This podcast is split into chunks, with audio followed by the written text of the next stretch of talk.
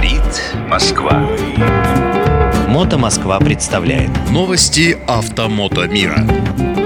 Привет, друзья! На связи Андрей Проректор с новостями Мото Москвы. Вы думаете, что сегодня я вам буду рассказывать, какие у нас события произошли в городе? А что рассказывать? У нас все, температура перешагнула нулевую отметку, и больше мне вас порадовать абсолютно нечем, потому что мотосезончик, можно считать, завершился.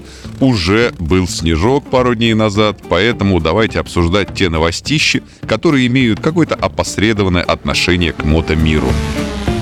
Во-первых, поговорим про зимовочку. Зимовочка мотоцикла – это такое мероприятие, которое для каждого мотоциклиста является, мне кажется, частью самой мотокультуры. Кто-то хранит мотоцикл в гараже. Некоторые я сам своими глазами видел и даже однажды участвовал в этом.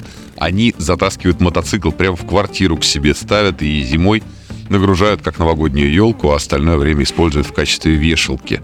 Есть такие любители, экстремалы, которые мотоцикл оставляют где-нибудь на даче совсем несознательные, накрывают чехлом или даже не накрывают, как мои соседи, и хранят около подъезда. Однако, все-таки есть какие-то оптимальные рекомендации. Давайте я быстренько по ним пробегусь. Ну, в первую очередь, мотоцикл нужно, ну, желательно хранить, если есть возможность, в тепле. Что есть тепло для настоящего джедая? Ну, хотя бы какая-то плюсовая температура, а желательно температура комнатная. Как этого достичь? Очень просто. Берете свой мотоцикл и ставите его в теплый гараж, это если у вас есть теплый гараж. Там никаких рекомендаций вам сделать не могу. Все зависит от того, насколько у вас э, безопасно в вашем собственном гараже и тепло. Есть ребята, которые снимают э, мотоместа в паркингах на несколько мотоциклов. Здесь я всегда рекомендую одну единственную вещь. Убедитесь, с кем вы снимаете э, этот самый гараж или это самое мотоместо в большом гараже, в большом паркинге. Потому что абсолютно неизвестно, кто эти люди, если они вам не знакомы. Кто-то будет устраивать там сервис, кто-то пьянку, кто-то посидушки на этих мотоциклах, кто-то будет беспрестанно катать вашу технику. Ну, вам нужно обязательно убедиться и оговорить. Если вы сами любите посидеть зимой с мотоциклом, значит, всех остальных это тоже должно устраивать определите вот эти вот границы личного пространства. Ну, больше никаких рекомендаций, если вы с друзьями снимаете, нету.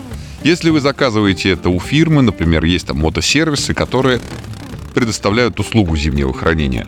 Ну, обязательно нужно приехать и своими глазками посмотреть. Не слушать никаких там каких-то подозрительных личностей, которые вам будут рассказывать, что самый лучший, самый хороший, самый красивый, самый прекрасный вот именно здесь. Нет, надо приехать глазками своими посмотреть, посмотреть документы на то помещение, в котором вы будете ставить технику, узнать, как готовится техника, какая температура, есть ли сигнализация, как предохранено помещение от пожара, от взлома, от затопления, потому что бывают какие-то подвалы, это суют. Господи, чего я только не смотрелся за свою жизнь.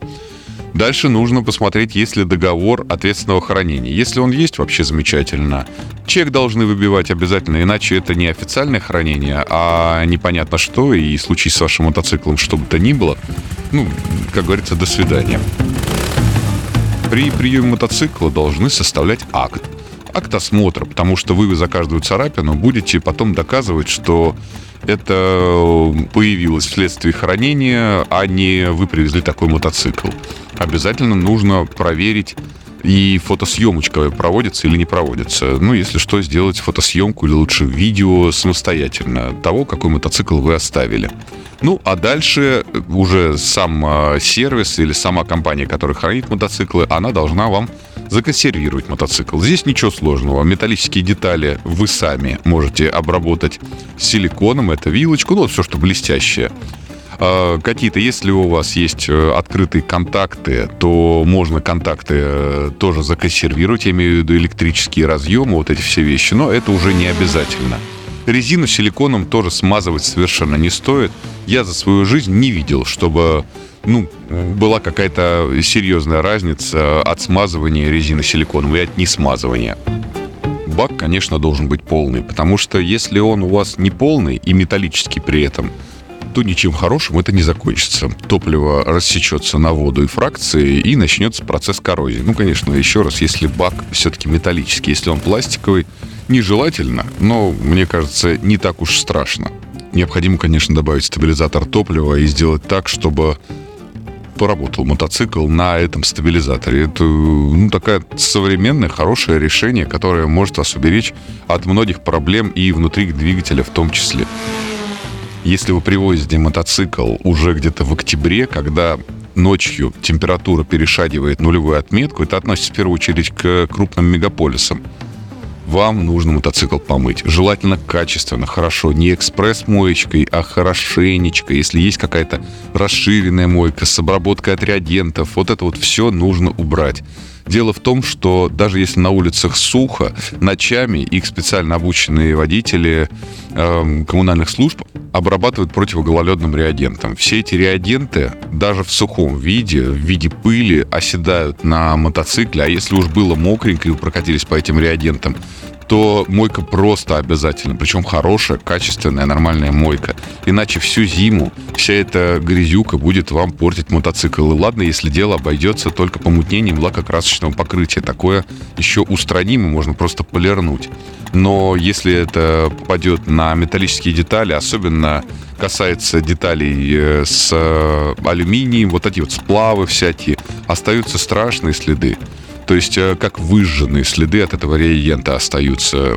Поэтому настоятельно рекомендую все хорошенечко помыть, обработать. Ну а дальше все просто. Если вам на месте хранения заряжает аккумулятор, отлично. За зиму неплохо было бы. Ну, отключенный, естественно, аккумулятор, если вообще вопросов никаких. Закатили, отключили аккумулятор. Дальше, э, за зиму раза три аккумулятор неплохо было бы зарядить. Самый лучший расклад – это такие, знаете, бывают BMW-шные или харлейские.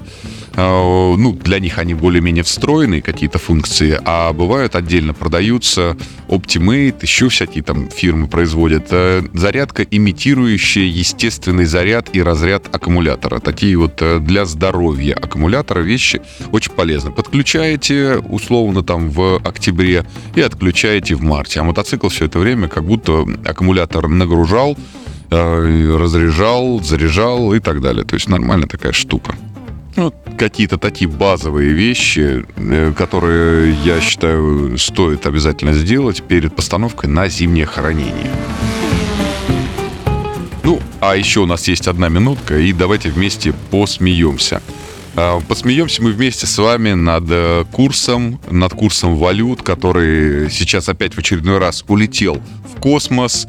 Но я надеюсь, что все успеют там затариться, потому что октябрь и ноябрь — это время вот этих вот страшных черных пятниц, распродаж и всего остального.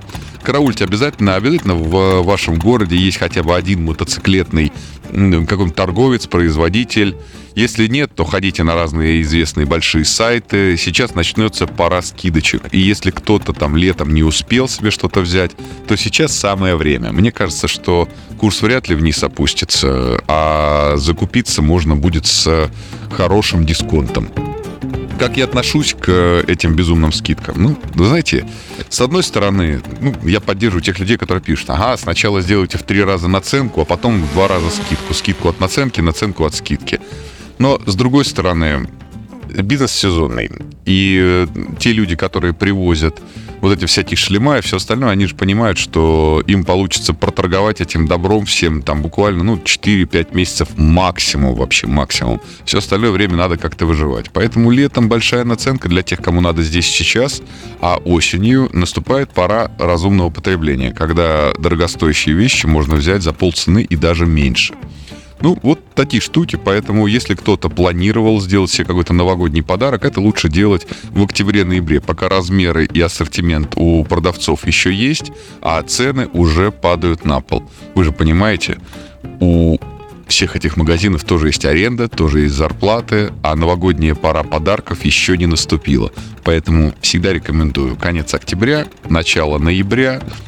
Планируйте свои мотоциклетные бюджеты.